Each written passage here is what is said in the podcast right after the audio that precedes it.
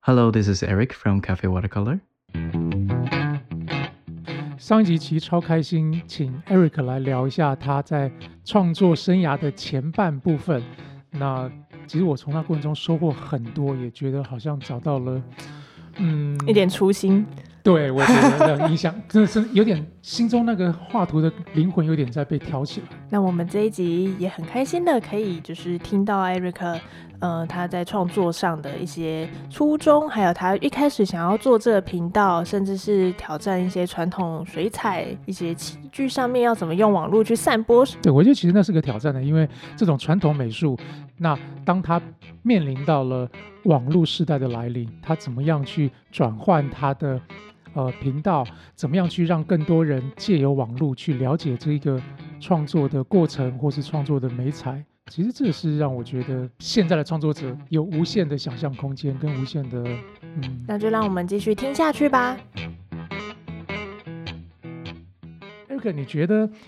呃，因为我刚刚提到说我是比较早在接触美术的，但是当时我是没有。网络，那现在像你刚才提到的，呃，Joseph 或是 Andy，其实他们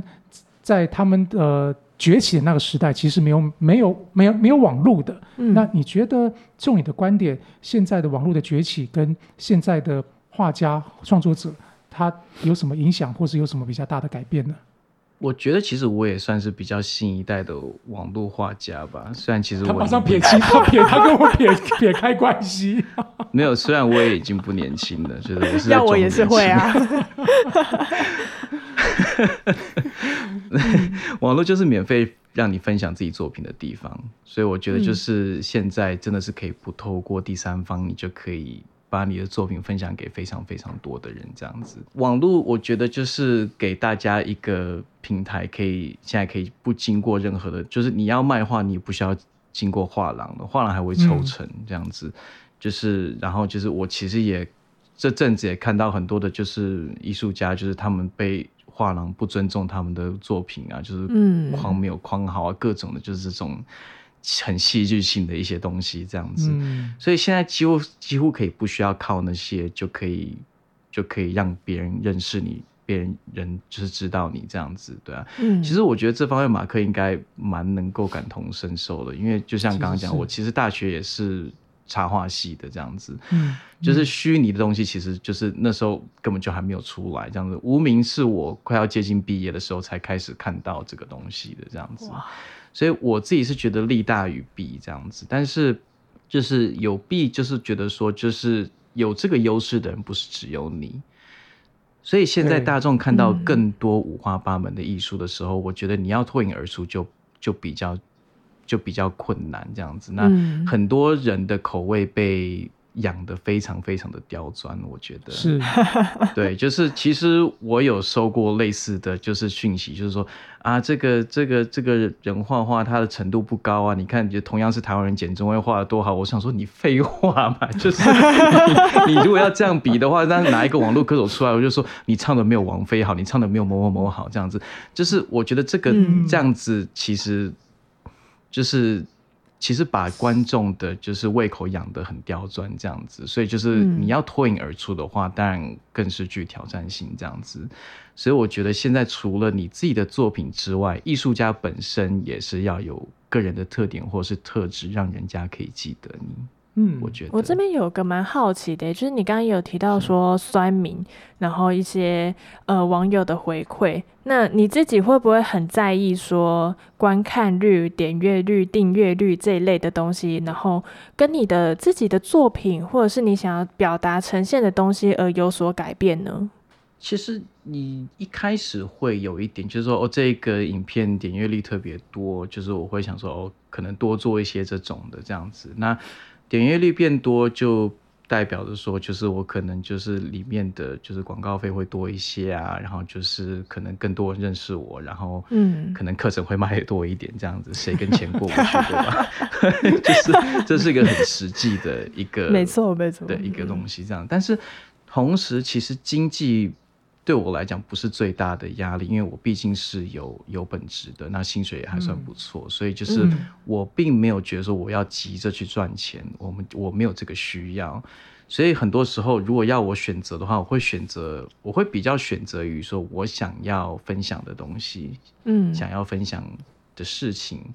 就是大过于说就是大家都想要看什么东西这样子。但就是有些人在问一些问题的时候，很多人问在问同一个问题的时候，我就会觉得说，OK，这个是一个大家都想要解决的一个问题。那我觉得我想要对大家有帮助的话，我就会可能做一个影片出来，稍微解答一下这样子。嗯，但很多时候他们问的问题并不是三言两语就可以就可以回答的，有时候就是总归一句多多练习，我也没办法，就是要花时间。那有的时候是学生看事情看看他周围景色的他的一个角度这样子，我常常觉得就是说有一些人有一些学生还没有看得很仔细，就想要开始画，所以我觉得就是。当然，就是每个人留言，我尽量会去看这样子，对啊，嗯那就是嗯当然就是有人问问题，又是我特别想要讲的东西的时候，我就会试着去回答他们的问题，这样子。那往后或者是你现在有没有可能说这个频道会成为你的主业，变成是你以后专职专攻的？哦，一个那需要很大的，那种也要很大的勇气跟机遇哦。嗯对，你觉得有这样会吗想过吗？嗯，看看我六十岁的时候，你说六十岁还在剪片吗？有可能，他的主业可能已经已经帮他对对带来一些获利了，他家那时就有对我可能60他家儿子来剪片，对，我可能六十岁的时候就会鼓励说，你看我六十岁都还可以做这个，你也可以。对，这很不已经想好 slogan 了。对啊，你看那个呃，就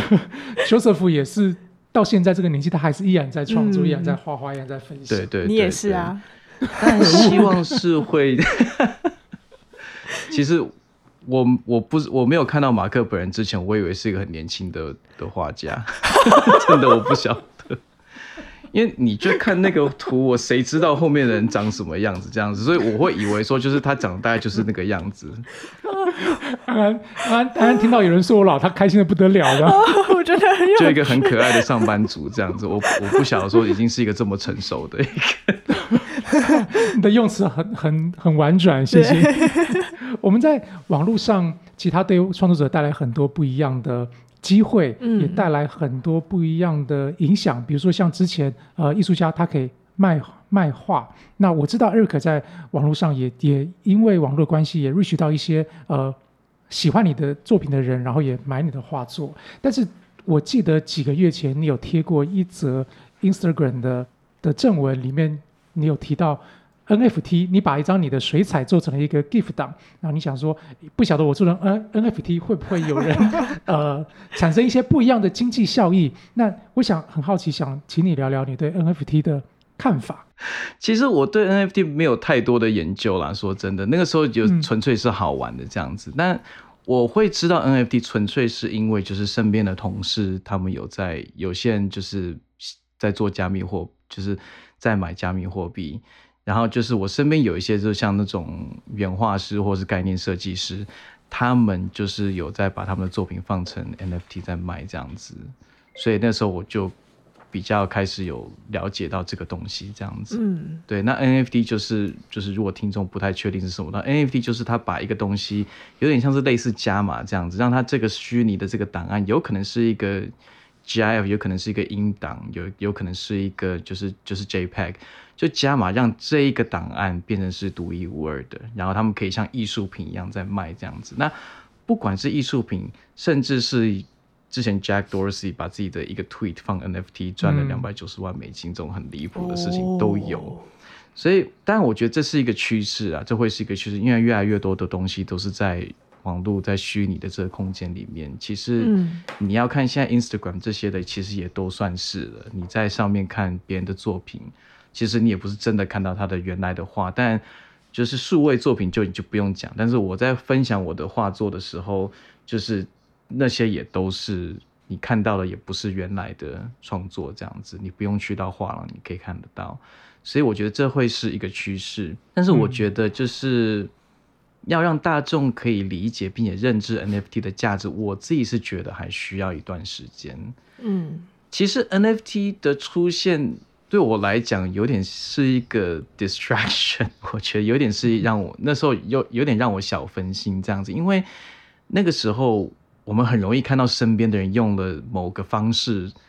突然赚了非常多的钱，是，然后我们想要看看能不能做一样的事情。我身边的确就是有人因为 NFT 赚了百万美金，就是他们是一些原画师，他们在就是虚拟的，就是在网络上面分享作品已经很久了，都是那种大师级的那种，嗯、像 Spars 啊或者什么，就是那些原画师都非常非常的就是大师级，所以他们放 NFT 出来之后，他们有那个名气，一下就赚了很多的钱，这样子。嗯嗯然后我那时候会觉得说，哇，这些人就是丢一些，就是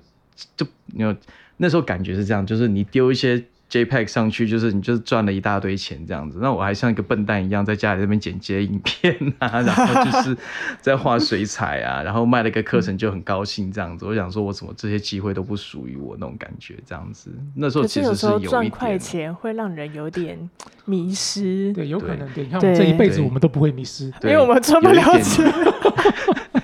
有一点就是沮沮丧的感觉，这样子。嗯但是其实我觉得，就是我觉得那时候就是有点让这个东西影响我创作和专注我在我该做的事情上面，这样子。所以我觉得是那时候对我来讲。有一点是一个分心的东西，这样。如果这个东西真的就是不是属于我该去做的事情的话，那我就暂时就是在旁边观察就好了，这样子专注在自己应该做的事情上面。老板，你听到了吗？嗯，嗯，专注力，我你专注好吗？你你一直 一直想要往这一块好，前我冷进，静。对你冷静。其实凭良心讲，我觉得马克这个 IP 还比较容易做成 NFT。你今天我一个画一个水彩的，我要怎么把它变成 NFT？就是就是我听过一个最最呃最极端的，就是说你把它这个照片照下来变成 JPEG 之后，你把你原来的画给撕毁，这样子，就呃我可能做不出来。哦，但是我觉得就。是对，但是我觉得，因为马克本来就是一个存在于虚拟空间、网络空间的一个一个 IP 一个角色，我觉得是还比较容易把它成为是一个 NFT 的一个一个东西这样子。嗯那其实现在 NFT 不是只有说就是单一的档案或怎么样子的，就是开始在在做整个的虚拟世界，然后就是里面的可能角色啊，甚至是有点像是网，有点像是网游，真的是蛮像网游的，就是嗯它的某些配备或什么的，就是 NFT 之类的这样子。就是我觉得，就是你们在做这个有一个 IP，有个角色，有一个什么东西，有一个就是一个小小的故事，我觉得还比较容易把它做成是一个 NFT 的一个环境这样子。我不是要推坑啊，我只是我只是客观的去讲。就是你一方面要就是也要更新这 YouTube 频道，一方面有你的主业，现在也有在录 Podcast，那你是怎么去分工，去让自己放在各个职位里能够面呢做那么？多事，对然后还还要接受我们的采访，对对对 又是三个小孩的爸，对，其实我有朋友也在问问这个嗯问题，就是说你觉得我的朋友觉得我是什么时间管理大师之类的，说你有工作，你要画水彩，经营 YouTube 线上教课，然后你还有时间带太太去约会，你是怎么对回事？哇，你这会分身术的？我说。其实我觉得不是啊，我觉得我是比较知道说怎么样可以把工作和生活融合在一起这样子。因为其实虽然说都一个人做有它的坏处，就是我必须一手包办，但是我比较有弹性，说我现在这我现在这个时候我有空闲的时间，我就来做一个这个。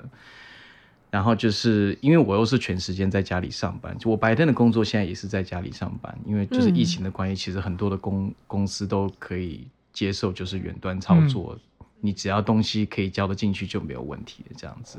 所以其实我的时间比较弹性一点，所以我可以找就是一小段一小段的时间做不同的工作。像今天我是因为跟你们就是在在在做访谈，所以就是现在是他来在带小孩这样，但是平常就是小孩要就是比较小，我有三个小孩嘛，最小的就是六岁这样，他要睡觉的时候，通常我会陪在他旁边等他睡着。不是因为他需要陪睡，而是因为你如果不在那边镇住他的话，他会开始乱搞这样子。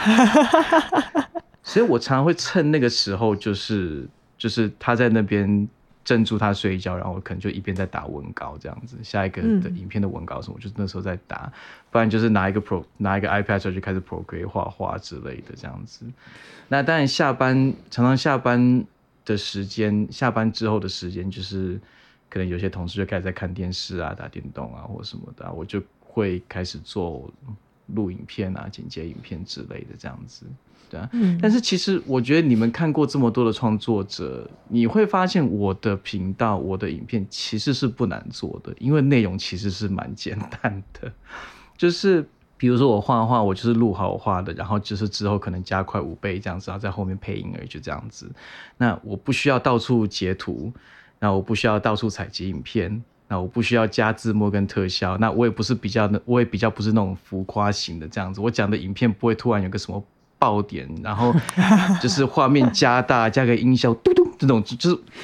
不会有那种东西出现，因为这不是我的，不是我视频的风格这样子，所以嗯就是。如果看习惯像姜老师那种视频，突然来看我的话，可能会觉得说，嗯，该该睡觉了这样子，就 是那个差别会非常的大这样子。所以就是我的视频其实不算是难做，所以其实不需要真的花这么多的时间。那嗯我的确会有时候因为工作忙的关系，所以没有办法每周更新啦。不然就是为了节省时间，我有的时候只是分享个十五分钟的绘画影片，然后不会特别讲什么东西这样子。嗯那有的时候两个礼拜我才会有时间花时间写个文稿，然后就是教课那种的，就是可能要就是有一个主题，比如说就是市中是怎么做啊，就是哪些要点可以做，要怎么样这样子。那我就没有办法每一个礼拜都做这样子的视频这样子。那因为我其实每个礼拜都会去画画，反正我就已经去画画，那就干脆录下来，然后过程就把它做成一个影片，我只是在旁边像这样子配音而已，这样子。所以其实影片本身其实是不难做的，所以只要找到有一些空闲的时间，稍微这边剪接一点，这边剪接一点，这边剪接一点，其实不，我觉得不会那么难做出来这样子。对，当然也是我白天的工作没有这么的，嗯没有这么的 demanding 啊。其实基本上公司都不太会要求说哦要加班啊，要就是要你做事做做做做之类的这样子。对，所以安安，你想搬到美国去工作，对不对？如果我有这个这一集，是安安最不会想要跳槽的一集，我还是害了你。连续听了几集下来，你会发现会有一个那个 pattern 在那边。安安每一集都是讲到某个地方，就是说我想要跳槽。你刚刚说你想要找人帮忙剪辑的时候，我有点心动，忠诚度也太很低的。我付不出钱。Eric，你在经营水彩咖啡厅，那你会希望借由这个平台带给观众什么？然后又为你自己带来些什么呢？我在经营这个频道的时候，我就会收到观众朋友的一些留言啊，或者说、说我的影片带给他们就是很平静、很疗愈的这种感觉，这样。所以我觉得就是在这个的反馈下面，我觉得慢慢认识到自己可以带给别人的东西，所以我可以希望说，我可以继续往这个方向走。就是不管看的人是不是有在画水彩或是喝咖啡，我都希望说我的频道可以就是算是陪伴观众的一个一个角色，让他们在生活中可以有一些放松的感觉。这样子，其实嗯一开始我设立自己的频道为咖啡 Watercolor，而不是我自己的名字。第一方面是希望说有一个比较好记的名字，不然就是如果你上 Google 查 Eric Lin 的话，可能会跳一大堆人出来。一开始啊，现在你查 Eric Lin 的话，可能会是我。应该不会有马克来的 来的多了。真的很多。对，就是我，就是尤其是你在当艺术家，你会希望说，就是有一个人家就是比较可以记得的东西，这样，所以我嗯就把我喜欢的两个东西，就是咖啡跟跟水彩加在一起，就变咖啡 watercolor。那另外一方面是我很喜欢咖啡厅的感觉，就是一个让你嗯可以放慢脚步，可以放轻松，和朋友聊天谈心的一个地方，这样子。那就是水彩咖啡厅这个东西，其实是我觉得就是水彩只是这个咖啡厅的一个话题而已。那我觉得现在很多的网络创作都专注在就是刺激感官上面，嗯而且都越来越短这样子。所以现在为什么 TikTok TikTok 会这么这么红？因为就是因为嗯很短、很刺激这样子。但我觉得那很有娱乐性，我觉得也有他们的价值所在。这样，但是我觉得既然自己不是一个这么嗨的一个人，那就好好做自己喜欢做的，就是算是陪伴别人啊、疗愈别人这种这方面这样子。那、嗯。其实我自己更希望的是说，我的观众朋友，我对观众朋友的影响不是停留在我的视频里面，就是看我的视频，他们或许对周遭的人事物可以发现周遭人事物的美好，这样子。嗯。因为我觉得有的时候，就像我刚刚讲的，有时候我常常发现说，学生没有看，没有好好仔细观察你身边的环境，你就想要嗯。开始画，那不见得你画的技术不好，而是你没有花很多的时间好好去吸收你身边的景色。那甚至我有时候觉得说，就是有些人画工明明很好，但是他们都想要去画欧洲的景色。好，欧洲的景色很令人向往，我了解，但是或许你身边其实就有很多很可爱的东西，是你可以去，你可以仔细观察一下就可以看到的。就是我觉得这个是我很希望大家可以可以可以感觉到的事情，可以看到的事情，就是其实你常看我在视频分享的一些话，其实就是我可能我家附近的哪一条街，像我上次视频，像上次视频好像就是画一个邮差在送信而已，不然就是我在前一阵子去另外一个地方玩，就是我后来选择要画的一个景色，只是一个很简单的一个一个一个修旅车停在那边这样子。我觉得有的时候，如果你稍微放慢脚步看一下身边的东西，其实是有很可爱的东西，是值得你去，值得你去好好 appreciate，值得你去去发现它的美好的。对，那这个是我蛮希望可以在我的频道里面给人家的给人家的一个感觉，这样。你刚刚说，就是你希望给观众是一种陪伴的感觉。那对于你的家人，在你创作或甚至是创业过程中，你觉得他们是扮演什么样的角色呢？嗯，整体上来讲，应该是最大的动力吧。因为其实我并不是一个很勤劳的人，就是这不是我故意要谦虚，而真的是就是我没有我没有太太跟小孩的依靠之前，其实我真的没有动力要好好努力，因为我觉得说我如果只是如果只是要为我自己的话，其实我不需要太认真，白天薪水其实已经够多了。就是题外话一下，这样就是我我还记得我太太怀第一个孩子的时候，那个时候嗯。是在台湾待产的，很有意思，因为他希望说他可以在他父母身边，这样子比较嗯。第一个小孩比较紧张嘛，安全感，嗯。那那个时候其实我是没有工作的，然后我那时候在想说，我之后要做什么，就是一个毕业的 一个一个插画家，然后不会画插画，然后我想说我之后要做什么这样子，然后我就记得说我在就是就是那时候我住在我那个岳父岳母家那边这样子，就是半夜了，我我太太在睡觉这样子，我就自己在房间里面想想想，说之后要怎么办，我就想到哭出来。那但是我就那时候就觉得说，就是我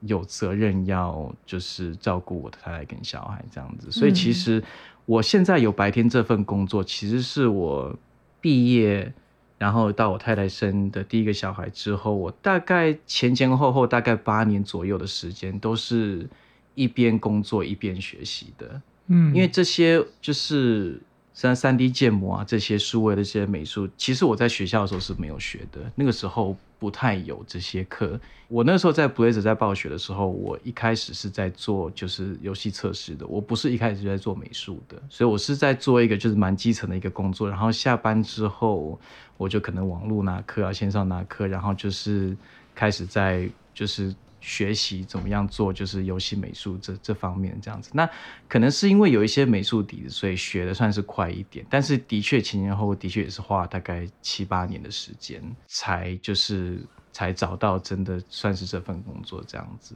现在四十岁，终于可以说自己 算是可以养家糊口了这样子。那你说我家人扮演什么样的角色？我觉得我太太当然就是我灵感蛮大一个来源嘛，就是我很喜欢画我太太。如果你们看过嗯我的影片的话，有其实我画过我嗯太太不止一次这样子。所以生活总是一些有一些浪漫的感觉这样子。然后就是我的家人其实都都非常非常的支持我，那就是我太太也都很支持我在做的事情，甚至我的岳母岳父其实他们都会去看我的影片，我觉得很可爱，他们增加我的流量。我记得我岳母跟我讲，就是就是他们在 Line 的时候，就是我的岳父就跟我太太讲说，哦，你妈就是说。整天就放着 Eric 的视频，一直在放，一直在放，这样子，搞得家里的声音全部都是 Eric 的声音。这样这样子，你多点流量是不是也可以多一点分润呢？这个其实其实我不晓得，我就觉得很可爱这样子，的啊。那就是小孩，我觉得他们可能都还算小，最大的其实十二岁了啦，所以他多少有一点感觉这样子。他们可能不是真的那么 care 说我在做的事情，但是我觉得他们觉得自己爸爸参与游戏，因为我三个小孩都是男生，所以他们都喜欢打电动，都被我害的。所以就是他们知道说自己爸爸是参与游戏制作，然后又还斜杠 YouTuber 是很酷的一件事情，这样子。嗯，对，所以然后我太太常常觉得说她没有真的帮助到我什么，因为她看到很多，我觉得真的是被网络害了。她看到很多其他那种创业夫妻档这样子，就是好像那种太太都多能干多怎么样这样子。但是我觉得。就是找到真诚用生命在支持鼓励你的人，那个可能是金钱买不到的。嗯，是。那我并不是说安安没有在支持马克，我只是 他他没有用生命支持我，对 他他他用他用肝脏支持我。合欢山，你跟我说我没有生命。所以其实我在这边也趁机跟我太太说，就是其实你的存在就是我最大的动力。那你只要继续愿意让我画你的话，我觉得我自己就是一个幸福的艺术家。哇。好好好温馨哦！有需要吐袋吗？对不起，呃，不用不用，我觉得很棒。其实我觉得这个真的是，确实创作者都是感性的。嗯，那有时候真正能够给你带来很大动力的，当然我相信钱是重要的，但是很多无形的、无形的感觉，或是一个人的一个一个存在，其实都是逼着我们往前行行动的最大的动力。对，跟鼓励，我觉得是这样。是，对啊，Eric，你在。呃，创在网络上分享了这么多年，那水彩咖啡厅之后，你还会有什么样其他的想法吗？或是有些其他不同不同的计划呢？其实有点回到刚才讲的，就是我很喜欢的两个创作者，应该可以这样讲，创作者就是就是 Bob Ross 跟 Marie Kondo，就是他们把他们很自己很热爱的事情带给别人，并且帮助人，别人的生活里面可以更好这样子。那我希望我做的频道是。扮演一个这样子的一个角色，这样子，因为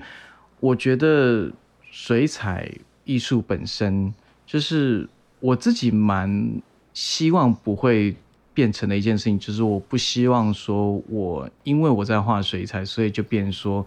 我所有的话题或者说我所有的东西都是在服务于这个服务于水彩，服务于这个这个这个艺术这样子，嗯，那。因为自己，我自己是觉得说，往往就是艺术家有时候到一个境界的时候，会有一点好像有点俗，就是那种，就是就是好像就是变得好像高度变得比较高，就是别人好像就是很难去去 relay，很难去嗯去可以产生共鸣的那种感觉，这样子就觉得说啊，这个是个大师，这个怎么样怎么样，高不可攀这样子，不对对对，那对那其实我并不希望说。就是这个艺术是让人家觉得说好像遥不可及的。我是希望说这可以让大家觉得说，就是其实谁都可以，谁都可以开始画。那不管你画的好不好，你也总是可以从你身边的东西，就像刚刚讲，你可以身边的生活里面找到一些美好的事情。那这个是我希望我的我的频道可以可以带给别人的这样子。那就是 again，就是我觉得看我视频的人，不见得每个人都喜欢画画。那也不见得每一个人都想要学水彩，但是我觉得每一个人都可以享受艺术。那我觉得这个艺术也不是只有局限在水彩里面。我觉得你的生活方式，你看周围的眼光，那这个是我比较希望长期可以带给别人的影响的，就是生活的一个艺术这样子。嗯，那其实我在这边分享一个很很有趣的一个很有趣的一个小故事，就是那是在 B 站，就是有一个人。有一个粉丝私讯我，他的年纪应该不是很大，就应该蛮年轻的这样。有一个粉丝私讯我，就是他就开始跟我分享一大堆他过去的一些在家里受到的创伤啊，或者什么东西，他一些过去一些很难过的事情然后他就说：“老师，你的视频总是可以安慰我。”然后我就想说。我是个水彩老师，我不是张老师，你为什么要跟我讲这些？然后就是他还问我一些意见这样子，然后就是我的确是有给他一些建议，在他的生活里面，嗯，然后感觉起来的确是有对他有一些帮助这样子。但是我慢慢觉得说，就是我今天在做这个水彩是，就像我刚刚讲的，水彩是这个咖啡厅里面的一个话题，但是我更希望的是说，希望大家可以借着我的视频或者是我频道里面的一些内容。让他们的生活带来一些平静啊，让他们生活一些疗愈、一些安慰的这些感觉，这样子。所以这个是我比较长期希望可以做的，就是在大家的生活里面，就是比较有一个普及的一个影响这样子。那近期的计划是希望可以推出中文的水彩课程，因为英文的其实已经上架很久了，嗯，但是中文的一直出不来，非常非常的难产，因为需要很多的时间。就是这个不是单纯说哦，把英文的直接上中文字幕就好了，我不想要这么这么这么混这样子。就是既然会讲中文的话，然后我也都有分享中文视频的话，我为什么就是要好好做这样子？所以就是所以希望可能明年慢慢开始可以把中文的课程做出来，可能从一些基本的素描概念啊，叫到那种水彩的基本渲染法，到构图、视觉语言这些东西这样子。那嗯，这就会花蛮多的时间的，需要好好计划。那也有可能因，也有可能又会要做这个的话，就意味说我可能要停更一阵子。这样其实我也不太想，所以还需要再计划一下。这样要支持，都很期待，要支持。那最后可不可以请你对，就是像。不管是年龄大还是小啦，不不管像是马克或是我这样子的人，能不能对这些喜欢画画，甚至是其实只是有兴趣的人，给他们一些建议或是鼓励呢？嗯，其实我对想要走艺术的年轻朋友建议，其实不会和其他的艺术家有什么不同。其实真的就是多练习啊，多画啊，要有耐心啊。艺术这条路其实不好走，这都是 老生常谈。对，因为画画基本功是不会变的啦。那但是我这几年我在慢慢有点领悟的一件事情，就是说，如果你要成为一名艺术家或是创作者的话，我觉得你要好好认识你自己。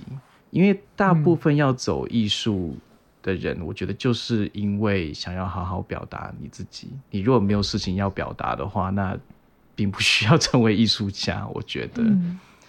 但是如果你不好好认识自己的话，你没有办法接受自己的好与坏的话，坦然接受你自己的优缺点的话，你就很难诚实的表达你自己。那我觉得你就很难让人家大家认识真正的你，然后接受你的作品和你的人。所以我觉得目标不一定是要成为一个很成功的艺术家，但是我觉得要成功的做你自己。你要忠于自己，然后就是你就会做得很开心这样子。因为我看过成功的艺术家过，但是他们的生活他们其实并不开心。我也看过很多成功，就是